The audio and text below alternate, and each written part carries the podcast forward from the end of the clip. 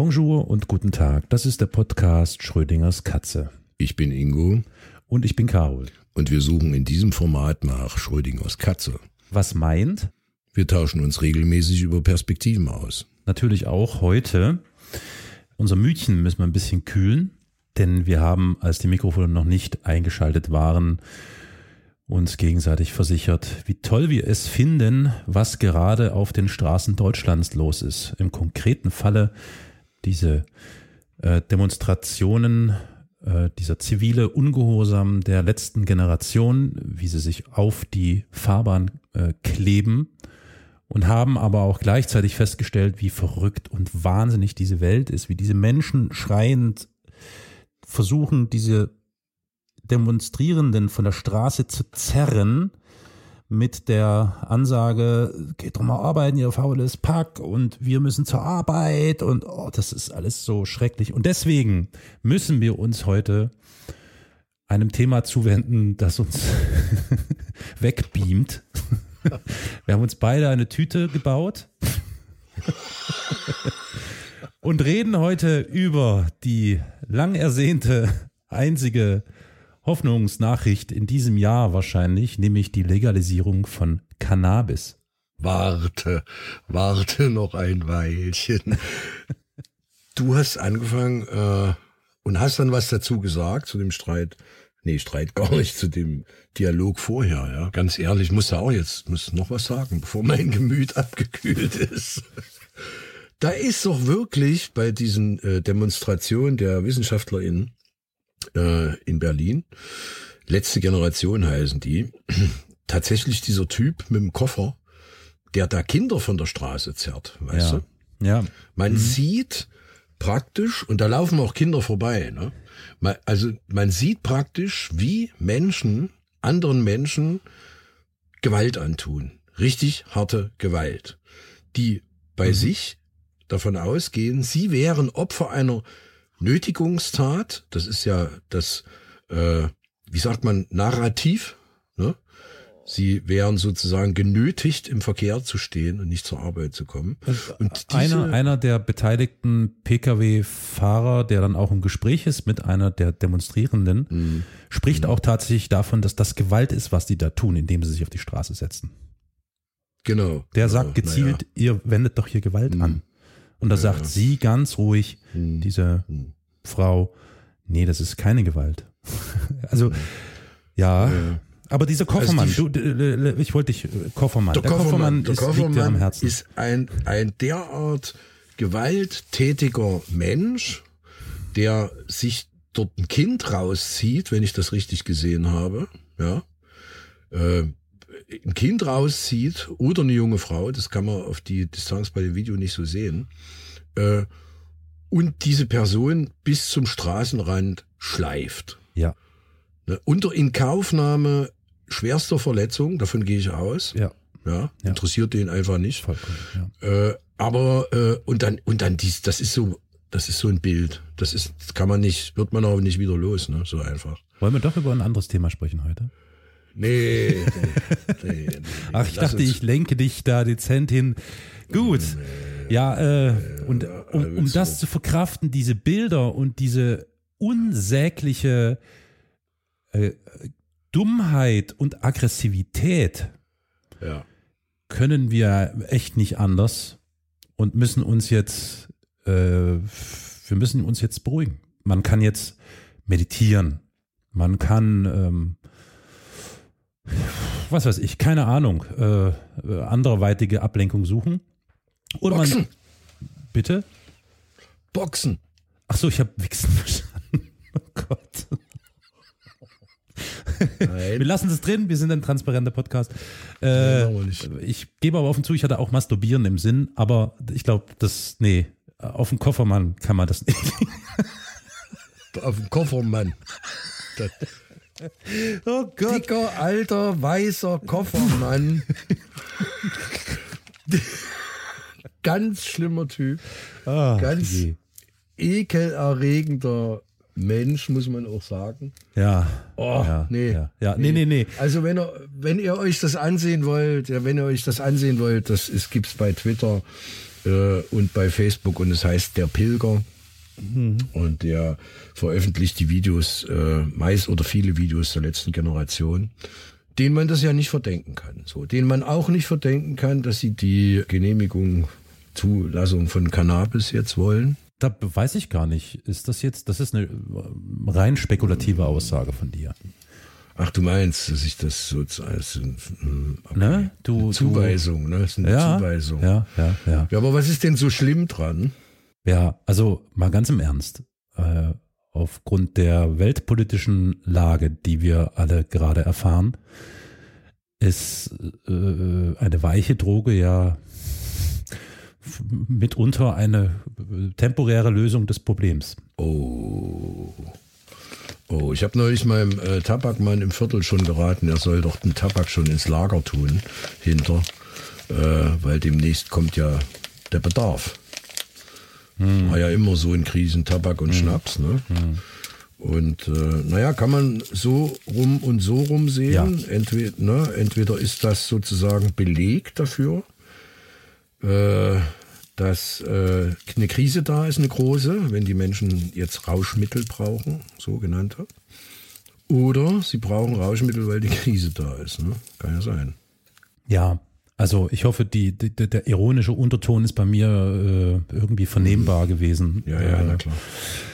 Ich, also ich glaube, der Plan, Cannabis zu legalisieren, den gibt es ja nun schon seit vielen Jahren. Dass der natürlich jetzt im Zuge der, also in der Bundesrepublik, im Zuge der Ampelregierung umgesetzt werden soll. Ich glaube, in, im, im Laufe des zweiten Halbjahres oder so soll es da wohl irgendwie gesetzgeberische äh, Verfahren geben, die das alles irgendwie in trockene Tücher tun, ähm, wie auch immer. Du hattest ja vorgeschlagen, dass wir uns über dieses Thema äh, im Speziellen unterhalten, weil du gewisse Risiken siehst. Bevor wir über diese sprechen, würde ich mal kurz erläutern wollen, erörtern wollen, dass es eigentlich nach meinem Dafürhalten kaum Argumente dagegen gibt, dass Cannabis legalisiert wird. Ich sag mal, man könnte jetzt im schlimmsten Falle das Ding umdrehen und sagen, okay, dann machen wir es jetzt auf die ganz harte Tour und sagen, wir verbieten Alkohol. Äh, Das, dann wären wir quasi Gleichstand, so, weil Alkohol nach meiner Auffassung etwas ist, was vollkommen normal ist, aber äh, ja, ein Teufelszeug ist.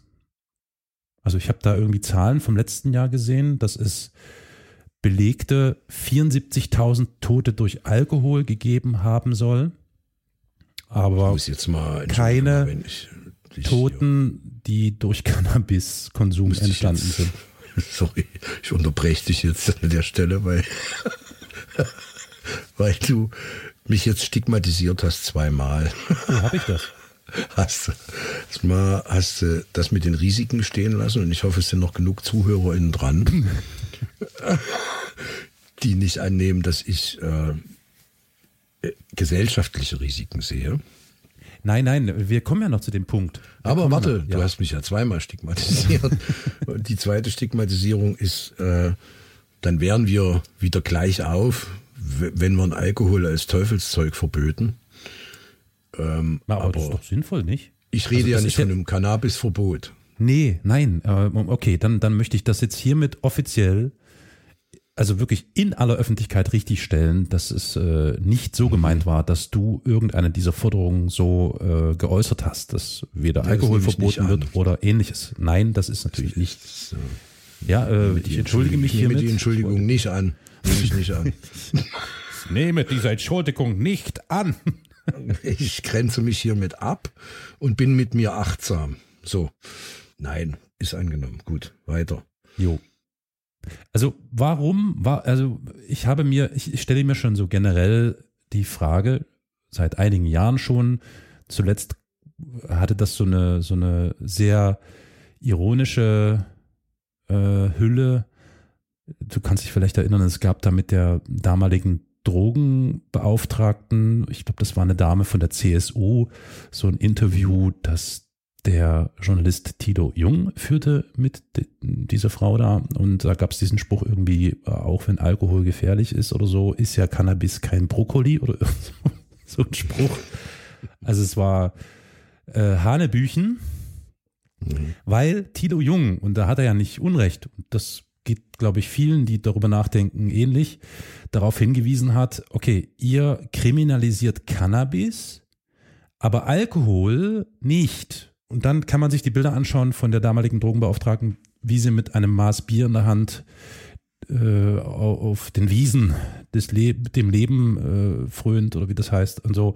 Also Alkohol ist, warum? Also warum ist denn Alkohol kein Problem, Cannabis aber schon? Das ist die Frage, die ich mir schon seit vielen, vielen Jahren stelle. Man kann als, ich müsste lügen, aber ich glaube, als 16? Mit 16 kannst du dir schon das erste Bier irgendwie kaufen, oder? Ist das nicht so? Äh, theoretisch ja. Ich glaube. Theoretisch The ja. Theori Warte mal, Alkohol, Jugend. Ich muss mal schauen, da gibt es doch Vorschriften. Bundesjugendschutzgesetz. Alkohol im Jugendalter, äh, äh, bei den, äh, und ich meine, dass zumindest Bier oder irgendwelche Alkopops-Geschichten, ne? Das war ja lange Zeit so ein großes Thema, gerade bei Jugendlichen sehr beliebt sind. Und da fragt man sich schon, okay, die ballern sich mit sowas die Birne weg, also konkret eben mit alkoholischen Getränken. Mit Cannabis äh, ist das deutlich äh, schwieriger oder zumindest riskanter, weil wenn du da eben durch einen Ordnungshüter oder eine Ordnungshüterin erwischt wirst, dann geht's los. Also, jetzt ich. Du. Ich halte beides für problematisch, ja. aber nicht gesellschaftlich. Gesellschaftlich ist Alkohol bedeutsamer, weil er extrem enthemmt.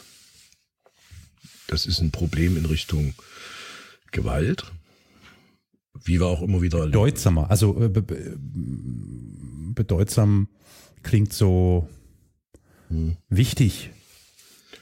Ja, bedeutsam im Sinne von hat eine Relevanz. Hm. Also die Enthemmung äh, durch Alkohol hat eine Relevanz. Zum einen, zum anderen ist es äh, gesundheitsschädigend, aber da soll ja, jeder klar. mit sich tun, was er möchte. Das ist äh, Bestandteil eben der individuellen Freiheit. Cannabis ist gesellschaftlich weniger bedeutsam in der Problematisierung, finde ich, also auch in der gesundheitlichen. Es gibt ja diesen Witz, ne, irgendwie, dass einer vom sagt, Cannabis erschlagen wurde. Das sei der einzige Tote durch Cannabis bisher gewesen. Hm. Das Problem ist ein ganz anderes und das wird äh, im Wesentlichen auch von Leuten bestätigt, die Cannabis zu sich nehmen. Also ich habe da auch eine Menge Gespräche geführt. Ich selber joine nicht. Hm. Ich joine nicht. Gibt's auch noch äh, diesen alten Spruch. Auf deutschem Boden darf nie wieder ein Joint ausgehen. Mhm. Von, äh, da sehe ich nachher mal nach. Das Problem, was eher bestätigt wird, ist, und das soll ja mit Cannabis auch bewirkt werden, dass die Auslösung der Hormone beim Benutzen von Cannabis auf Maximallevel geschoben wird. Das ist bekannt. Ich soll ja bestimmte Hormone bekommen, indem ich Cannabis nehme. Also ich mache es, damit ich bestimmte Hormone ausschütte. Und der Körper hat natürlich nur einen gewissen Tank und diesen Tank zieht er leer. Hm. Und das ist ein Problem tatsächlich. Und da bin ich auch nicht müde, Leuten in meiner Umgebung zum rein zur Selbstabgrenzung hm. das zu sagen, dass ich äh, diese Art von sozialem Umgang miteinander nach dem Gebrauch von Cannabis, das klingt schon wieder wie das Ordnungsamt, ja. äh, persönlich nicht mag. Ja. Das betrifft allerdings viele Drogen, Alkohol sowieso. Der mhm. ist da enthalten. Da möchte ich möchte mit Menschen nicht reden, die mega alkoholisiert sind. Also äh, das ist aber meine persönliche Freiheit wiederum. Ich verurteile deswegen ja keinen, sondern ich lehne dann einfach nur diese Gespräche ab, die da stattfinden. Und das äh, bezieht sich eben bei Cannabis, Pilzen, Ayahuasca und ähnlichen Drogen äh, ist es genau das Gleiche für mich. Ähm, allerdings noch ein bisschen verschärfter auch deswegen, weil hinterher sozusagen erst dieses äh, Down kommt. Und in dieser Phase, in der dieser emotionale Tank leer ist, bin ich sozusagen Substitut Äh, und das möchte ich nicht sein. Das ist meine persönliche Empfindung dazu. Hm, ja, ich befürworte das. Also und das teile ich den Leuten mit. Also Ja. ich sage das den Leuten, hm, äh, wenn ich merke, die sind overdosed, äh, dann bin ich raus. Dann sage ich, nö, jetzt nicht. Ne? Also will ich jetzt einfach nicht. ja. Wie sind die Reaktionen darauf? Na, meistens enden die in so einer Überzeugungstat, das finde ich übrigens auch sehr enervierend, äh, dass mir dann Leute erklären wollen, aber ja, dann nimm doch mal selber und mach doch mal selber und so. Ja. Äh, und du kannst dann häufig diesen Menschen nicht erklären, dass du das nicht brauchst. Also ich brauche das gar nicht. Ich bin auch kein Anti. Ich lehne das nicht aktiv im Sinne von, ich muss mich zusammenreißen ab wie so ein trockener Alkoholiker oder so, sondern ich brauche es nicht. Ich Ja. habe keinen Bedarf daran. Ich hatte mal in Schmerzphasen Bedarf, habe ihn aber dann doch nicht ausgeübt. Es ist mir egal. Ich finde, dass Leute, die Cannabis nehmen, in der Regel friedlicher sind. Also friedlich, generell friedlich. Und natürlich auch lustig. Das will ich alles gar nicht bezweifeln. Dass ich das als Rauschmedium in dem Sinne ansehe, dass sie sich damit wegbiegen aus der Realität, ähm, das tue ich nicht. Also das ist deren Sache. Warum sie es auch immer nehmen, das geht mich nichts an. Äh, ich brauche das nicht, weil ich vielleicht meditiere oder was anderes tue oder keine Ahnung. Ja. Da gibt's jede Menge Möglichkeiten für mich, für mich persönlich, äh, sich anderen Entspannungsformen zu widmen. Ich brauche also nicht zwingend irgendein Rauschmittel. Ähm, und ich höre auch übrigens gern sämtliche Musiken, die damit im Zusammenhang stehen. Also so, zum Beispiel mag ich die alle sehr, die damit in Zusammenhang gebracht werden, weil sie auch chillige Musiken sind. Also von Funk bis Reggae. Ähm, zum Beispiel wusstest du, dass der Song von Peter Tosh, Legalize It, bis 2007 sogar auf dem Index stand. Der durfte gar nicht gespielt werden. War es ernsthaft? Ja, ja, habe ich mal habe ich gelesen, fand ich sehr spannend, dass wir so eine prüde Gesellschaft haben, Ja. äh, die dann sowas auch, also also sozusagen die Peripherie ja, auch untersagt. Also das finde ich äh, pff, ja, Ja. anstrengend bis blöd so. Ne? Eins meiner Lieblingslieder übrigens, aber das liegt wahrscheinlich an ihm selber, ist von Willie Nelson, Roll Me Up and Smoke Me When I Die. Mag ich sehr. Das ist schon ein grandioser Songtitel. Ist halt ein krasser Dude so, ne? Ja. der halt in seinem ganzen Auftreten einfach äh, genau das vertritt. Ja, ich liebe den sowieso. Ja. Äh, aber diesen Song mag ich besonders und höre den oft sehr laut. Äh, zur Verwunderung meiner Mitmenschen, die kiffen, weil die dann sagen, ja Alter, du kiffst nicht und hörst solche Mucke. Ich sage, ja, kann man mal machen. Ist doch kein Mhm. Problem. Ja? Also stellen wir fest, äh, ich halte beide für problematisch, Alkohol im gesellschaftlichen Sinne, äh, Kiffen eher im privaten Sinne. Aber das muss nicht bestimmt für andere Menschen sein, was ich darüber sozusagen denke für mich. Äh, ich kann gesellschaftlich verstehen, dass es Menschen gibt, die sagen, das wollen wir nicht. Also, dass, dass Menschen zugekifft zur Arbeit kommen oder zugekifft in die Schule oder was weiß ich. Ne? Das kann man maximal äh, verstehen, aber mehr auch nicht. Also, Mhm. äh, das ist so ein, weiß ich nicht, was dazu sagen soll, vor allen Dingen, wenn Erwachsene, das ist aber immer das gleiche Thema, wenn Erwachsene das predigen und das selber tun, so. Ja. Äh, für mich zählt dann immer noch die äh, Authentizität, dass jemand, der was von einem anderen verlangt, das selber ja tut. Ne? Bis dahin, dass es ja Fälle gegeben hat, dass äh, die Polizei ganze Asservatenkammern leergeräumt hat, um das Zeug zu verticken Der untereinander. geraucht hat. Hm, ja. Leer geraucht. leer, genau, haben sie leer geraucht. Hat es ja gegeben, solche Fälle. Ja, ja. Ist jetzt nicht, ist jetzt nicht der Dauerzustand, muss man auch sagen. Aber gibt's halt immer wieder, äh, auch im ländlichen Bereich habe ich schon gehört, dass äh, da Zeug konfisziert wird und dann halt äh, in eigenen privaten Kreisen vertickt wird. So auch kein Dauerzustand, aber soll eben hin und wieder vorkommen. Gibt's Quellen, kann man im Internet nachlesen. Immer mal wieder. Also mir geht's da eher um die Doppelmoral bei der Geschichte, um die Bigotterie auch, das zu verbieten. Und deswegen tue ich es auch selber nicht, dass ich sage, ich verbiete. Ich habe andere Laster. Ne? Ähm, und äh, jeder hat seine Laster. Und äh, das sind aber keine Laster, die belasten im Sinne von meine Umwelt belasten. ja, genau, ja, ja. Vielleicht manchmal wäre es sogar schön, wenn mehr Leute zugekifft wären, dann hätten wir vielleicht mehr Ruhe Mhm. äh, an einigen Stellen in der Gesellschaft und die wären alle ein bisschen entspannter. ja. Äh, und äh, beim Bundestag finde ich es nur authentisch, dass es jetzt macht oder machen will. Na gut, ich meine, der Bundestag ist ja bekannt dafür, ne? Da gab es doch mal vor ein paar Jahren. Genau, das war eine Koks. Das war diese Koks-Analysen. mit, äh, mit Blaulicht, äh, also mit, mit Blaulicht, ja. Ultra, Ultra, Ultra UV-Licht ja. durch den Bundestag gelaufen sind und festgestellt haben, dass es dort geschneit hat, jahrelang, äh, auf Toiletten und überall. Ähm, also es ist nur konsequent, das jetzt zuzulassen, finde ich hm. weil es überall betrieben wird. Hm. Ein Negativeffekt, darüber hatten wir ja schon mal gesprochen, und das war ja auch mein Einwand, ist natürlich, dass der Staat jetzt äh, das Ganze versucht, durch die Legalisierung auch auf steuerliche Beine zu stellen. Ja. Und das wird natürlich die Preise auch entsprechend verändern, so wie wir das jetzt im medizinischen Bereich und auch bei CBD schon mitbekommen haben, dass das natürlich dann teuer ist. Ne? Also das wird ja nicht billig. Und das ist das eine. Und das andere ist, äh, dass natürlich die Anbauformen damit auch standardisiert werden. Was rum, wiederum für die Grower, also für die Leute, die es machen, äh, einen erhöhten Aufwand bedeutet, äh, die Standards zu erfüllen, die, wie wir ja wissen, in solchen Ländern wie Deutschland, in denen Bürokratie einfach herrscht, dann wiederum enorm sind. Ja.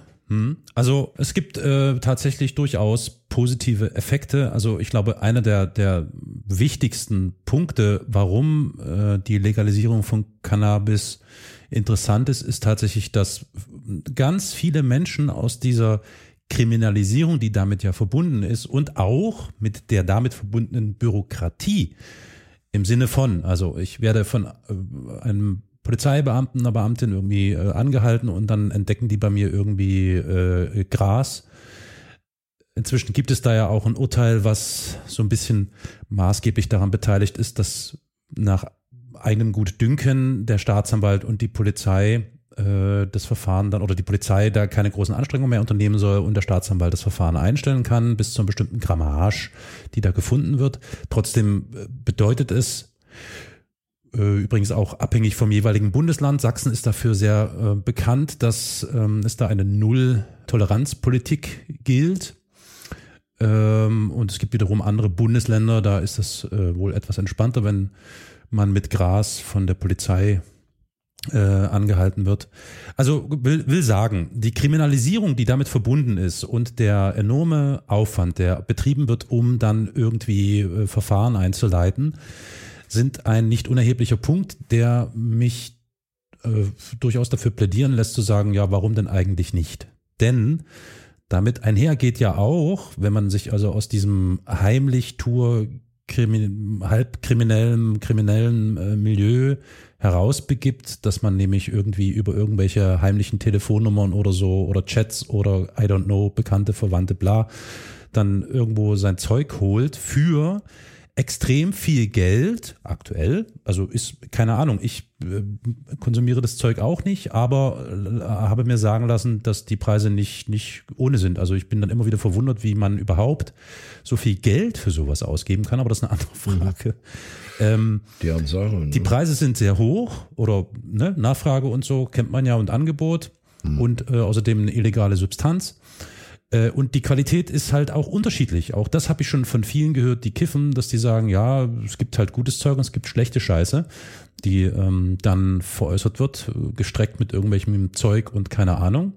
Und das klingt schon alles irgendwie nicht so dolle. Und ich habe jetzt so die romantisierende Vorstellung davon, wenn das legalisiert werden würde, dass dann ähm, wahrscheinlich diese Preisfrage, die du vorhin angesprochen hast, gar nicht so das Thema sein wird, weil es wahrscheinlich immer noch günstiger sein könnte, als die derzeitigen Straßenpreise, sage ich jetzt mal so.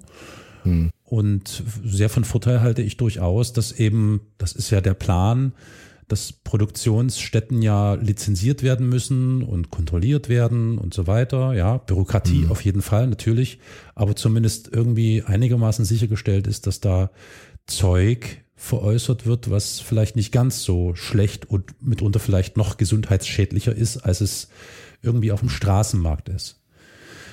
Was ich durchaus mit dir teile, ist, ist, ist wirklich diese Bürokratisierung dessen. Ähm, da hatten wir ja schon, als wir überlegt haben, über welches Thema wir sprechen, hat man das ja schon mal angeschnitten, dass das Risiko besteht, dass das eben in Bahnen geleitet wird, wo da eine Kontrolle erfolgt des Cannabiskonsums. Das möchte vielleicht keiner. Und vielleicht ist das auch der Grund, warum Menschen dann weiterhin von der Straße irgendwas kaufen, weil sie nicht in irgendeine Apotheke mit Ausweis und keine Ahnung, war mhm. keine Ahnung, äh, das mhm. Zeug da kaufen wollen, sondern sie wollen einfach nur, wenn sie Bedarf haben, locker vom Hocker sich da äh, Zeug kaufen. So. Das ist tatsächlich ein Punkt, der nicht unerheblich ist. Wie sieht's eigentlich aus mit der Kontrollfunktion, die dann dem Staat zukommt. Naja, da haben wir eine ähnliche Welle, Entschuldigung, wenn ich gleich reinhack, aber da haben wir eine ähnliche Welle wie äh, in der Psychiatrisierung. Ne? Du kannst dir ja. sozusagen helfen lassen und aber wenn du aktenkundig wirst, also wenn es äh, sozusagen tutorisch wird an irgendeiner Stelle und äh, Akten aufgenommen werden und Beschreibungen bis hin zur Aufhebung ärztlicher Schweigepflichten im Untersuchungsfall bei medizinisch-psychologischen Untersuchungen durch Ämter oder so, dann wird's halt problematisch, weil der Teil der Gesellschaft, der sich immer noch offiziell dagegen stellt, aber das wahrscheinlich heimlich selber probiert und benutzt, ähm, wird natürlich dann Argumente suchen und sagen, ja, also wenn sie kiffen, äh, dann ist ja klar, warum das und das und das mit ihnen passiert mhm. und so, ne? Bis hin zu Krankenkassenkosten, die dann sagen, ja, wenn sie kiffen, wenn sie bekifft mit dem Fahrrad fahren, da müssen sie einen Unfall bauen, dann müssen sie dann selber bezahlen. Also ich glaube, dass äh, von Staatswegen mehr Argumente in die Richtung existieren, Bürokratisierung, Datenerfassung, ja. äh, bis hin zu Kosten, Ausblendungen, Ne? Ja. Oder, oder, oder, Verlagerung Kosten, eher, ne? Kostenverlagerung. So, ja. Ich glaube, dass die Argumente in die Richtung eher existieren und die haben auch schon bei der Linken so existiert. Das habe ich also selber erlebt. Die Linkspartei, die sich als sehr erste Partei für äh, Cannabis-Legalisierung eingesetzt hat, schon in den 2000ern, ne? ging das, hm. äh, habe ich sehr häufig intern Argumente gehört, äh, die sich genau auf solche Punkte äh, bezogen haben. Also die haben nicht von Freiheit, Individualität, Entspannung, Meditation gesprochen, sondern die haben mehr von äh, Steuerentlastung, äh, Steuer, Steuereinnahmen, Krankenkassenentlastung und solchen Dingen gesprochen. Also ich meine, wir haben ja jetzt äh, so ein paar Ideen, wie es vonstatten gehen könnte. Also es gibt ja jetzt wir. Um, wir. Naja, du und ich, oder? Also ich meine, wenn man jetzt mal in Europa schaut, dann haben wir hier gleich das Nachbarland, die Niederlande, wo schon seit Jahrzehnten ähm, legale Cannabiskonsum möglich ist. Und das wird auch, ja, wie soll ich sagen, äh, unter kontrollierten Umständen und so alles angeboten, verkauft und konsumiert. Mhm. Und hierzulande das hat viele, viele Jahrzehnte gedauert, sind wir ja inzwischen wenigstens an der Stelle, und da rede ich jetzt nicht von Cannabis, aber von härteren Drogen, also so Heroin und äh, was es alles gibt, ähm, oder Kokain. Ich meine, das war ja undenkbar, dass es in, zumindest jetzt so in städtischen, städtischen Raum, äh, Räume gibt, wo man seine Drogen konsumieren konnte. Und zwar anonym. Die gibt es in fast jeder großen Stadt. Wenn man drogenabhängig ist und Heroin äh, süchtig ist oder abhängig ist, dann gibt es genau diese Räumlichkeiten, wo man unter anderem eben dann auch sauberes Besteck, also Spritzentausch bekommt. Oder im günstigsten Falle, dass es ja sogar diese Ersatzstoffe gibt, damit man vielleicht von diesem äh, Drogenkonsum runterkommt. Das sind ja alles positive Aspekte, die zeigen, bei viel härteren Drogen, viel gefährlicheren Drogen, kann das ja funktionieren ohne dass es da jetzt zu einer Stigmatisierung oder zu einer, äh, wie soll ich sagen, äh, einer Eingrenzung diese, diese Person, die das einnehmen kommt. Glaube ich gar nicht. Also glaube ich überhaupt nicht. Ähm, das ist ja Fakt. Das kannst du ja nicht glauben, ist ja Fakt. Dass wir Drogenkonsumräume haben, dass wir, dass es Spritzentausch gibt, dass es Ersatzstoffe Ja, aber ich glaube gibt. gar nicht, äh, ich glaube gar nicht, dass äh, man irgendwas, was mit der Individualisierung zu tun hat, von Gebrauch von Rauschmitteln oder ähnlichen Sachen, sobald äh, der politische Rahmen und das ist gut, dass du es ansprichst. In Niederlanden seit Jahrzehnten ist es so üblich. Mhm. Ja, aber man darf auch nicht vergessen, wie der politische Rahmen der Demokratien in Europa vor 10 oder 20 Jahren und jetzt war. Also mhm. vor 60 Jahren war eine Katastrophe.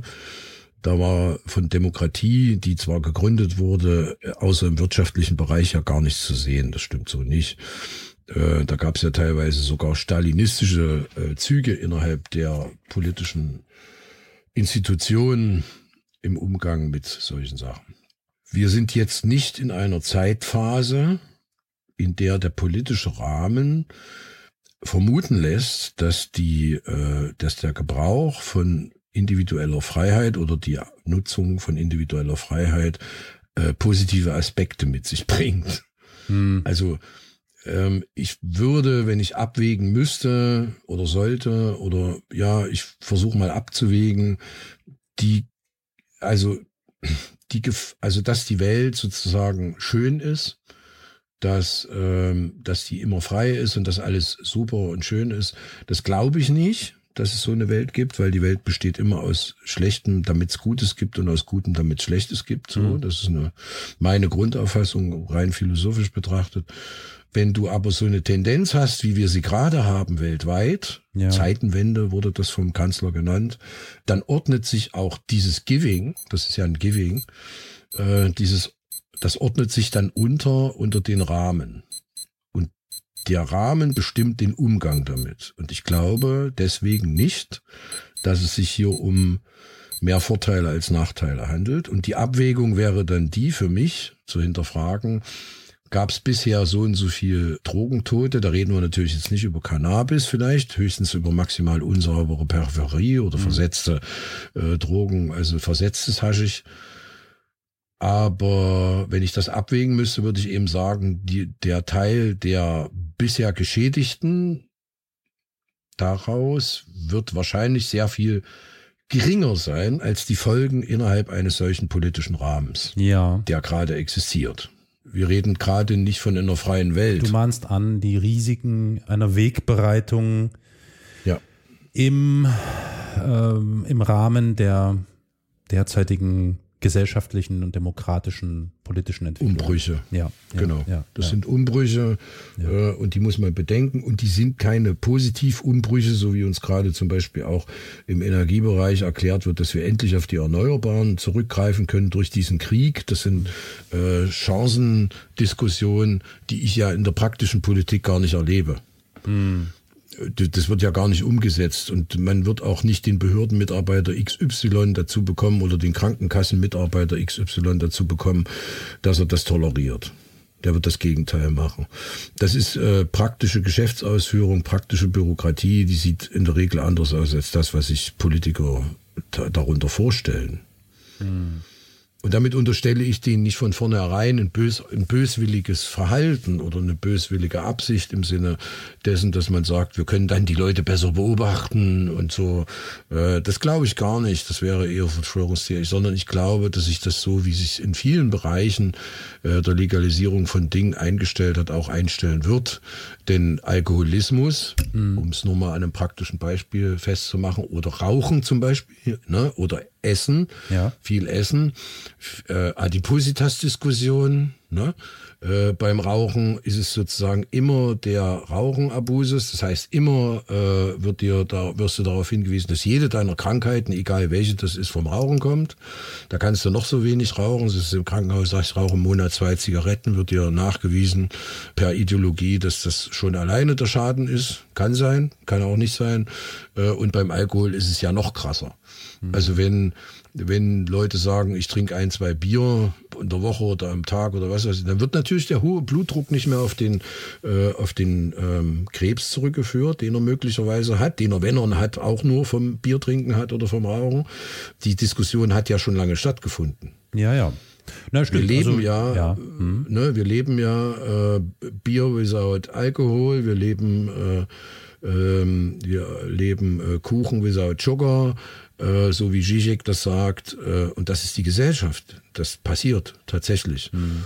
Und der Staat ist, äh, wenn man das autopoetisch betrachtet mit Luhmann, nicht das, was wir wollen, sondern der schreibt seine Geschichte ja selber. Mhm. Also der existiert sozusagen zum Zweck, sich selbst zu existieren. Das ist ein selbstreferenzielles ja. äh, Gebilde. Und äh, das, was wir oder was die Bedürftigen Cannabisbedürftige in dem Sinne gibt's ja nicht, aber naja, Drogenabhängige oder nicht abhängige Drogengebräuchler sich davon erhoffen, ist nicht das, was der Staat tun wird und was er wahrscheinlich auch gar nicht tun kann. Hm. Also du kannst, glaube ich, nicht in einer Bürokratie wie der in der deutschen, die ja 70 Prozent aller Bürokratien weltweit überhaupt erstmal erfunden hat, äh, sämtliche bürokratischen und formellen Vorgänge dahin umbauen, dass es tatsächlich individuell frei ist. Das erlebe ich hier nicht. In, in keiner äh, individuellen Befreiung erlebe ich das. Hm. Auch nicht in der sexuellen übrigens sondern ich erlebe immer wieder auch die Brüderie des Einteils, das ist die Doppelmoral der Bevölkerung, äh, die in Institutionen arbeiten, die verantwortliche Positionen innehaben und so weiter. Das äh, habe ich nicht anders gesehen bisher. Also, ähm, ich äh, verstehe, verstehe den Punkt oder die Punkte. Gebe ich dir auch recht, dass das Risiko besteht tatsächlich. Da diese Tendenz ist, glaube ich, äh, brauchen wir uns nicht drüber äh, streiten, äh, klar ersichtlich. Wenn ich mich jetzt mal auf die Entwürfe der ganz konkret auf die Bundesrepublik bezogenen ähm, Regelungen oder Gesetzesvorgaben stürze und mir die mal anschaue, dann klingt das so, so schlecht nicht. Also, ne, ich kann ja mal beispielhaft äh, ins Feld führen, was ist denn jetzt, wir haben ja jetzt die ganze Zeit so ein bisschen über diese Legalisierungsschiene gesprochen und darüber, dass das eben in bestimmten Lokalitäten, Geschäften, Apotheken, whatever irgendwie verkauft werden soll gegen äh, Nachweis, dass man 18 ist und so. Also wie man das so ähnlich, wie man es von Alkohol kennt, nur nicht so breit aufgestellt, also nicht im Getränkemarkt, sondern eben dann eben eine Apotheke oder so. Aber was ist denn mit dem Thema Eigenanbau zum Beispiel? Auch das ist ja derzeit illegal und kriminell. Und ähm, da sehen die Entwürfe zum Beispiel vor, dass der Eigenanbau von Cannabis zur Deckung des eigenen Konsums ohne den Erwerb einer besonderen Lizenz oder so oder ohne Zahlung von Steuern legal möglich sein soll. Ist doch ähm, schon mal eine interessante Aussage. Oder aber. Da würden mich, Entschuldigung, wenn ich ja, gleich einhake, da würden mich die Bedingungen interessieren. Ja gut, das werden wir dann sehen, ne? Aber das ist so die, die genau. ja, also ich kann jetzt hier nur wiedergeben, was ich da in den Papieren lese, um den Eigenanbau von kommerzieller Produktion abzugrenzen, sind diverse Modelle von Obergrenzen denkbar, also zum Beispiel Anzahl der Pflanzen, Quadratmeter des Anbaus, Wattzahl der Lampen bei Indoor-Anbau, Gesamtmenge der legal zu lagernden Ernte, die wir zur Diskussion stellen. Die unentgeltliche Abgabe beziehungsweise das Verschenken von kleinen Mengen Cannabis an erwachsene Freunde, zum Beispiel aus eigenem Anbau, ist erlaubt. Im Rahmen dieses privaten Eigenanbaus sollten auch Anbauclubs wie in Spanien oder Uruguay möglich sein, in denen gemeinsam angebaut und die Ernte an die Mitglieder ausgegeben wird und so weiter und so fort. Hm, was noch ein weiterer interessanter Punkt ist, dass man sich auch dafür ausspricht, dass alle Menschen, gegen die jetzt irgendwie ein Strafverfahren ausschließlich wegen Besitz oder wegen Anbau, Handel etc. von Cannabis geführt wird, wenn die sich sonst nichts weiter zu Schulden kommen haben lassen, also Gewalt, bla und so weiter und so fort, dass die vollständig rehabilitiert werden sollen. Also dass es da eine Amnestie geben könnte. Auch sehr interessant. Also sprich, alle Akten, alle Einträge werden gelöscht. Weiterer interessanter und meines Erachtens nach positiver Punkt ist, dass auch vorgeschlagen wird, dass im Zuge dieser äh, Legalisierung eine Gleichbehandlung von Gras mit Alkohol einzuführen sei. Also, in, also ja, vielleicht der ein oder andere kennt das, so Straßenverkehrsordnung, du mit äh, irgendwie so und so viel Promille Alkohol angehalten, äh, kriegst du irgendwie einen Punkt oder was oder eine Strafe und fährst dann halt irgendwie weiter, weil das ist noch so im Rahmen dessen. Bei THC ist es ja da schon, da sieht's ja schon ganz, ganz anders aus, zumindest derzeit. So und die Idee, das mit Alkohol beispielsweise gleichzustellen, wobei man dann darüber streiten kann, ob das sinnvoll ist. Also ich halte es durchaus sinnvoll, wenn man schon mit einem Auto durch die Gegend braust, dass es dann null ist, aber das ist wahrscheinlich jetzt sehr konservativ, wie auch immer. Aber das, auch das wäre eine Gleichstellung in Sachen Alkohol. Also ich sehe da schon durchaus ziemlich viele äh, interessante Punkte. Die Frage ist natürlich, wie wird das am Ende umgesetzt werden über so ein Cannabis-Kontrollgesetz? Die praktische Umsetzung ist natürlich noch eine ganz andere, klar. Hm. Und das meine ich. Solange man ja. äh, den politischen Rahmen betrachtet. Ich, ja. bei, bei allen Sachen, die ich im Moment sehe, die an Verbesserungen auftauchen und so weiter, habe ich immer diesen Layer. Ne? Mhm. Den lege ich dann mhm. drüber und mhm. das ist für mich der entsprechende, ja, würde man sagen, Inko, du filterst das, ja. Na klar filter ich das. Soll ich es anders machen? Ja. Äh, nehmen wir mal als noch ein zweites Beispiel, wie sich das in der Praxis gezeigt hat äh, in den 2000er Jahren. Äh, die Entwicklung von Sozialvereinen im Sinne der ähm, arbeitslosenrechtlichen Maßnahmen. Also ich rede jetzt nicht speziell über Hartz IV, das ist nicht das Thema, sondern was ist passiert? Passiert ist, dass der Staat seine Verantwortung ausgelagert hat mhm. ähm, an Vereine und diese Vereine durch Auflagen dazu gezwungen hat, sich an einer Art sozialen Kriegsführung zu beteiligen, die dazu geführt hat, dass die Menschen, wenn sie dorthin gehen, nicht äh, in dem Sinne umsorgt werden und betreut werden im positiven Sinne und in ihrem Anspruchsdenken und Verhalten, was sie ja verfassungsmäßig haben, ja. Äh, sondern es wird ihnen dort erklärt, warum äh, der Staat diese oder jene Leistung verweigert. Ja, also okay. Und das mhm. äh, und und aber wenn du heute in solche Vereine gehst und dich mit Leuten unterhältst, die alle so in der Regel 10, 15, 20 Jahre jünger sind als ich, und dort auch zufällig mal ein Gespräch führst, dann erlebst du eine Art ja schon fast äh, gleichgeschaltete Auffassung zur zum positiven Nutzen mhm. äh, dieser äh, Ausgrenzungstätigkeit. Deswegen nenne ich es auch soziale Kriegsführung, Social Warfare, die da gelaufen ist. Und das ist nämlich innerhalb eines politischen Rahmens passiert, der das nicht ermöglicht hat, von dem wir alle geglaubt haben, der sei positiv. Ja. Das war die SPD.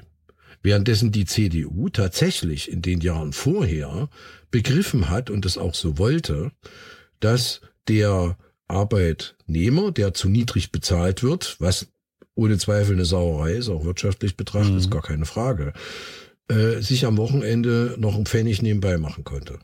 Und damit seiner Familie und sich äh, mehr Vermögen oder Kapital oder was auch immer geschaffen hat, um steuerfrei noch Gelder zu bekommen, die er dann ja ausgibt und wiederum Umsatzsteuer generiert. Das hat die CDU nicht aus Menschlichkeit getan in den Zeiten, Jahren vorher, sondern das haben die gemacht, weil sie wussten, dass das über Steuern damals Umsatzsteuer wieder reinkommt. So, ne? Also Kauf, Verkauf und so weiter, landet ja auch alles wieder beim Staat. Und dann kam die SPD und wollte alles retten und hat alles kaputt gemacht. Mhm. Mit dem Begriff Mindestlohn, der auch wieder dazu geführt hat, wo wir uns alle gefreut haben, dass nicht nur die Einlöhne angehoben werden, die unter dem Mindestlohnniveau lagen, sondern dass auch Löhne gesenkt worden sind, die oberhalb des Mindestlohnniveaus lagen. Mhm. Weil dann gesagt worden ist, ja, es gibt ja ein Mindestlohngesetz und dann halten wir uns alle an das Mindestlohngesetz. Ja. Und diese Nivellierung und Egalisierung ja. bereits schon herrschender positiver Zustände, die traue ich diesem politischen System mit meinem Lehr nicht zu. Und der ist nicht nur persönlich, sondern der ist eben auch analytisch. Das ist nicht nur eine Erfahrung, die ich habe und auf die ich so drauf illere und gucke, äh, sondern da reden wir auch viel über die Thesen von Ernst Frenkel zum Beispiel mit dem hypothetischen und dem empirischen Volkswillen. Also wenn man zum Beispiel sagt, äh, was wünscht sich sozusagen das politische Volk, ich nenne das Volk, ja, weil es so heißt in der Begrifflichkeit ebenso verwendet wird auch in den in diesen Analysen, dann ist das nicht das, was das Volk sich wünscht, sondern was die Politik meistens umsetzt in ihrem eigenen Interesse äh, existiert. Und ich kann auch in dieser Demokratie nicht unbedingt der Theorie zustimmen, dass die Regierung Teil des Volkes ist. Mhm. Die Regierung ist eher Teil des Staates aus meiner Wahrnehmung. Mhm. Und das Staat und das Volk, Staat und Volk haben miteinander zunächst erstmal rein rechtlich nicht viel zu tun. Also in dem Sinne, dass das Volk sozusagen den Staat führt. Wir haben keine direkte Demokratie. Und das ist auch ein Nachteil. Wenn sich also jetzt Fehler bei der Gesetzgebung und bei der Gesetzes... Äh, ähm, Umsetzung, wenn sich dort Fehler ereignen, dann dauert es sehr lange, bis diese Fehler korrigiert werden mhm. können zum Beispiel. Und das ist eben der politische Rahmen, in dem sich das befindet. Bis hin zur Industrialisierung von Anbau durch Standards, was ich sehr problematisch finde, ist, dass dann eben auch enorme Kosten für die Grower entstehen. Das musst du ja auch bestreiten. Äh, ja, klar. Die Frage ist, wer. Ja, gut. Also, das ist, äh, ich, ich höre heraus eine Mischung aus Skepsis gegenüber dem Staat und Skepsis gegenüber dem Gesellschaftssystem. Also konkret Skepsis gegenüber dem, der Marktdemokratie, dem Kapitalismus. Ja der Kapitalismus auf der einen, ja, ja Kapitalismus mhm. auf der einen Seite, der für mich immer, und das gehört zu dem Lehr dazu, äh, mit, mit Demokratie nicht korreliert nach meiner Auffassung. Also auch nicht harmonie, harmoniert. Also ja. ähm, im, Gegensatz, im Gegenteil sogar, äh, die Demokratie begrenzt nicht den Kapitalismus, sondern der Kapitalismus begrenzt die Demokratie. Mhm. Mhm. Das ist das, was ich sehe. Also da haben wir so einen invertierten Bereich, in dem ich eben solche Individualisierung, auch wenn ich sie vom Grunde her, also in der Theorie durchaus befürworte, aber nicht in der Praxis kommen sehe. Mhm. Beziehungsweise ich sehe sie natürlich praktisch kommen, sie werden kommen, ja klar, das ist 1-0, also es wird kommen, äh, aber die Frage ist, mit welchen Einschnitten für wen. Und der Staat konnte schon immer besser auf sich aufpassen als auf die Bürger. Mhm. Das haben wir jetzt hier nicht anders, äh, habe ich noch nicht anders gesehen. Also ja. Gut, das heißt, es braucht eine Portion, ähm, wie soll ich sagen, Vertrauen in die staatliche Fürsorge und ja. die Gesetzgebung. Und wenn die nicht da ist, dann ähm, ist man da wahrscheinlich eher vorsichtig und lehnt das ab und befürwortet dann eher, dass der jetzige Zustand, wie er da ist, so bleibt, weil der weniger riskant ist. Na, warum äh, legalisiert der Staat das nicht ohne Auflagen? Wenn es denn jetzt im schwarzen Bereich sowieso schon existiert und dann so viele gute positive Argumente für die Auflagen gefunden werden, ähm, dann frage ich mich, warum legalisiert der Staat das nicht ohne Auflagen und sagt, so ab jetzt ist frei, fertig aus. Mhm. Das war, glaube ich, auch das Modell übrigens in Uruguay. Mhm. Ich glaube in Uruguay äh, nicht. Ich hatte irgendwo mal dazu gelesen, dass, ja, der uruguayanische Präsident war, ist wohl, glaube ich, ein ziemlicher cooler Kunde ne, gewesen. Ja, der ist ja jetzt irgendwie zurückgetreten, irgendwie mit, ja. mit dem Fahrrad zur Arbeit gefahren und hat sich jeden Tag eingeballert. So. Äh, der, naja, der war ziemlich okay. Der hat, glaube ich, auch sein Gehalt beschränkt. Ne? Der hat gesagt, ja, ja, der hat irgendwie den Rest hat irgendwie brauche ich alles gar nicht. Ne? So das, ja. Äh, ich lebe ziemlich cool, so wie ich lebe. also, das, wenn man sagt, ich vertraue dem Staat nicht, dann haben wir ja wieder so einen verschwörungstheoretischen Aspekt, den so ich nicht habe. Ja. Ja, den habe ich aber nicht. Sondern ich frage mich, warum wird es nicht einfach so legalisiert, wie es halt legalisiert wird? Ich meine, es gibt ja, gibt ja einen Punkt, der ist ja nicht ganz irrelevant. Also es geht ja darum, um die Steuereinnahmen, ne, die mit ins Feld ja, geführt werden. Genau. Also wenn der Staat davon profitieren möchte, so wie eben auch beim Alkohol oder beim Tabak oder sowas, mhm. ja, dann muss er ja in irgendeiner Art und Weise dafür sorgen, dass er weiß, wie viel Steuern und so weiter. Ne? Also wie soll er das denn sonst kontrollieren? Das ist erstmal jetzt die rein fiskale Erklärung dazu. Aber die verselbstständigen sich ja, diese drei Systeme. In Amerika sind es ja auch äh, Alkohol, Drogen und Waffen. Kennst du vielleicht den Film äh, Thank You for Smoking mit Aaron Eckhart, ja. ähm, der das Thema ja behandelt. Und ähm, in dem Film wird ja, ist ja immer abgesehen davon, dass er zwischen tragisch und lustig, lustig äh, ist, die sind ja dort in Person, äh, also ne, in Personen vertreten in diesem Film, die drei Bereiche. Und die haben sich verselbstständigt. Also das ja. ist am Ende eben nicht so, dass der Staat, äh, und das haben wir ja jüngst auch wieder erlebt, die Hoheit äh, über die Waffen hat, weil er sie legalisiert hat. Mhm. Ist ja gerade wieder passiert mhm. in Amerika. Und das haben wir aber in Deutschland auch. Hier, ne? Also du legalisierst was und damit wird der Schaden in der Regel ja, okay, das sind natürlich, das ist natürlich jetzt wirklich eine schwere Vermutung, aber in der Regel wird der Schaden dann immer größer. Hm. Also das hat wahrscheinlich was mit der Fehlerkette zu tun. Wenn ich einmal sozusagen ein fehlerhaftes System auch noch aufpumpe, dann wird es wahrscheinlich noch größere Fehler haben. Also ich verstehe den Punkt erneut und ich kann deine Skepsis durchaus auch teilen. Mit dieser Skepsis allerdings zu sagen, nee, lieber so lassen, wie es ist, würde ja, also. würde ja wenn ich das weiterdenke, bedeuten, dass eigentlich jegliche Vorhaben, die offenbar zum Positiven für die Gesellschaft ist, müsste man eigentlich dann ablehnen, weil das Risiko besteht, dass der Staat eben genau das gar nicht im Sinn hat. Ja, ja. ja. Ja, das ist schwierig, aber deswegen bin ich wahrscheinlich auch äh gemieden von Kiffern. Ich bin nicht gemieden von Kiffern, im Gegenteil. Ich ziehe die wie ein Magnet an, mhm. weil sie wahrscheinlich oder viele was irgendwas mit sich klären wollen. Das kann ja auch sein, weiß ich ja nicht. Mhm. Ich habe da gar kein Problem. Also das ist ja. nur, wie was ich vorhin schilderte. Nee, das ist wahrscheinlich, ich habe äh, über die Jahre hin, auch durch politische Arbeit und so weiter, die ich gemacht habe, also tatsächlich berufliche politische Arbeit, äh, eine Art huh, Abstinenz entwickelt, was politische Entscheidungen angeht. Hm. Ja. Also einfach, äh, ich habe da eine ambivalente Sicht. Ich weiß einerseits, dass die Legalisierung wichtig, notwendig und auch gut ist. Also gar nicht die Frage in ihrem Anliegen, zumindest in dem offiziell oder öffentlich publizierten Anliegen. Da stelle ich überhaupt nicht in, in Abrede. Aber ich äh, du weißt um die Risiken. Ich weiß eher, naja, ich weiß, ich bin Oder, der, der es weiß, ja. aber ich, also man kennt an sich die Risiken und vieles wird dann immer ausgeblendet. Da wird dann immer ja, gesagt, na ja, es sitzt kein, na wartet doch erstmal ab und so, ne? Und bei allen Dingen, äh, die man abgewartet hat in den letzten 20 Jahren, kam am Ende meistens irgendeine Brühe raus, ne? So, Gut, okay, aber das so äh, jetzt gerade, also wenn man es so belässt, dann ist es ja auch ein Abwarten, ne? Ja, wäre es auch. Hm, das, ja. das ist die Ambivalenz dieser ja, ganzen genau, Frage. Ja. Ne? So wie eben auch in der Psychiatrie und in der Psychologie. Hm. Auf der einen Seite soll den Menschen geholfen werden, die hm. ein Problem haben und die sollen dann Termin kriegen beim Psychiater und und äh, dann gehen sie dahin und dann kriegen sie Tavor und dann werden sie in Kliniken gebracht und da bleiben sie dann und Ritalin ver wird verabreicht gegen HDHS, anstatt Aufmerksamkeit das, zu geben. Das hat sich doch aber jetzt dank Jens Spahns toller Arbeit der letzten Jahre, äh, hat sich doch geändert. Du kriegst, wenn du jetzt zu einem Psychiater gehen möchtest, kriegst du gar keinen Termin mehr. Also insofern.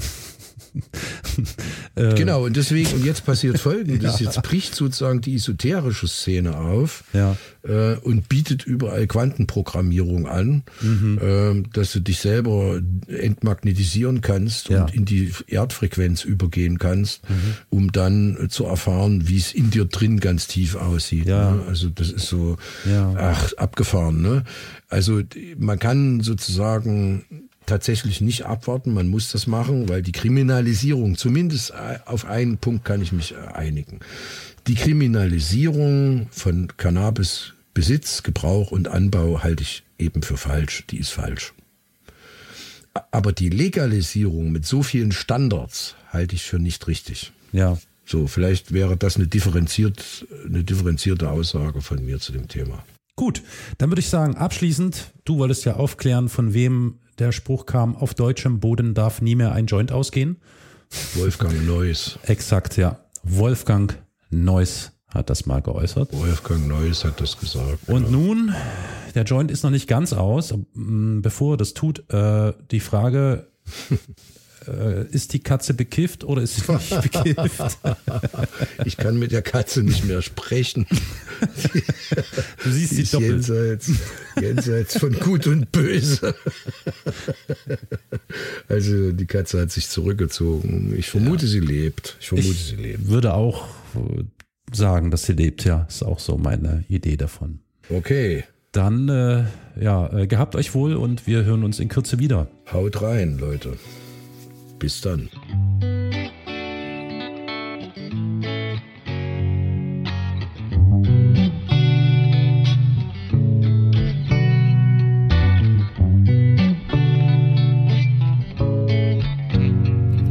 In einer freien Welt bist du da schon mal gewesen.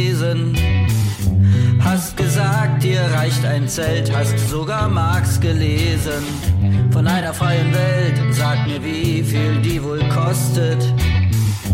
Hast auf Facebook richtig viel dazu gepostet.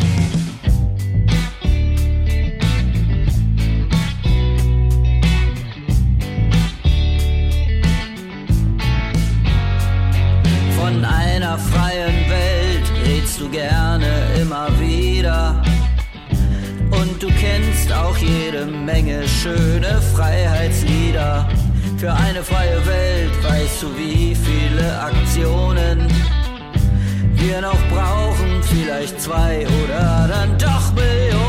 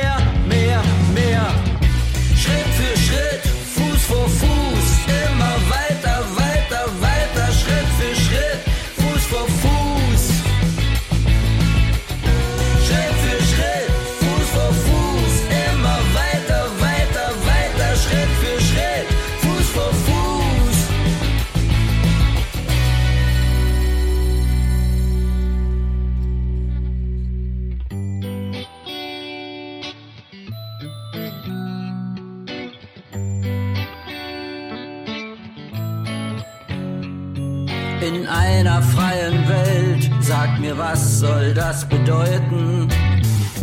Braucht man neue Menschen oder geht's auch mit den Leuten? Wie wird eine freie Welt, nachdem wir uns um sie mühten? Endlich aussehen voller Häuser oder voller Blüten. Von einer freien Welt weißt du, wie man die wohl findet. Ob es reicht, wenn man im Dunkeln eine Kerze anzündet. Von einer freien Welt sagt so mancher, mancherlei. Brauchen wir Revolutionen oder macht nur